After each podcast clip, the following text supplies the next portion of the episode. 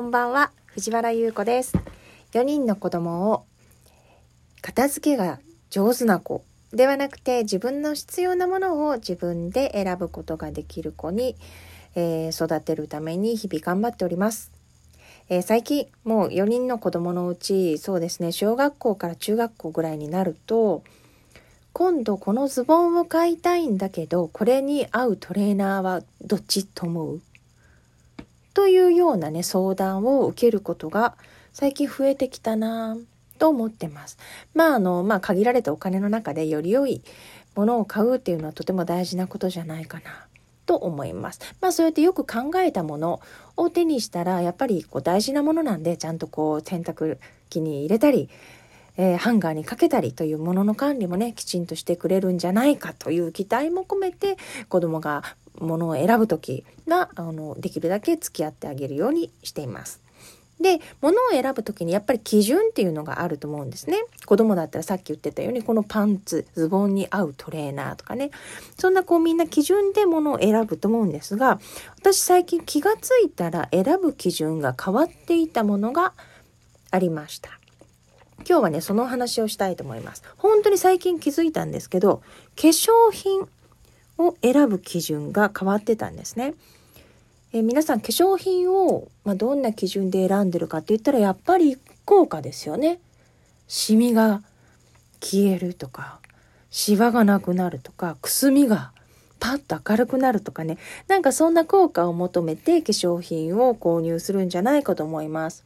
また好きなこうブランドものがあったらそこでシリーズを揃えたりとかうん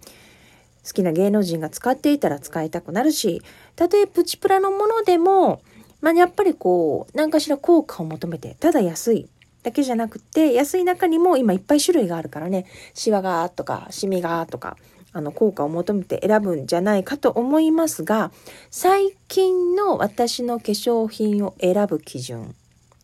は、ポンプかどうかです。ポンプ式かどうかで選んでいるということに、えっ、ー、と、本当最近気づきました。えー、本当にこ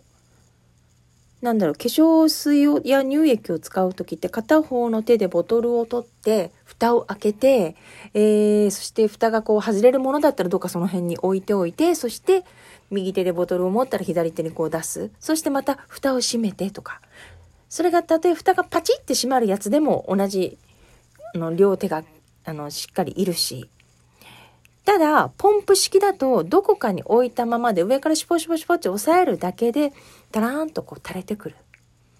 私は気がついたら、えー、化粧水も乳液もそして体に塗るクリームも全部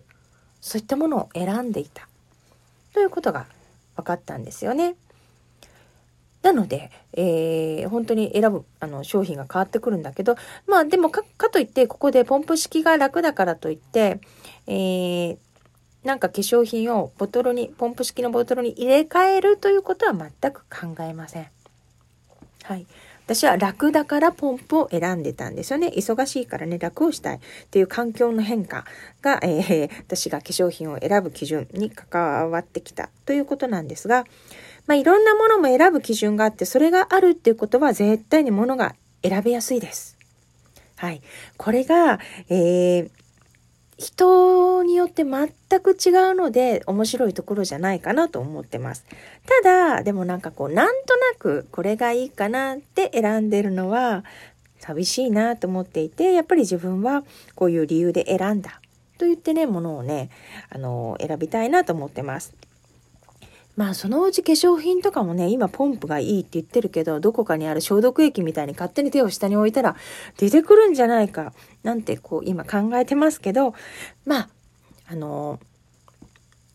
どんな商品がこれから出てくるかわからないけど、ただいいものに、新しいものに、パッとこう、テレビで見たものに飛びつくんじゃなくて、何かしらの効果を求めて、えー、そこを効果を頭で再確認して、ものを選ぶっていうのは続けていきたいし、子供たちにも教えていきたいかなと思っています。ということで今日は最近変わった私の化粧品の選び方の基準についてでした。それでは。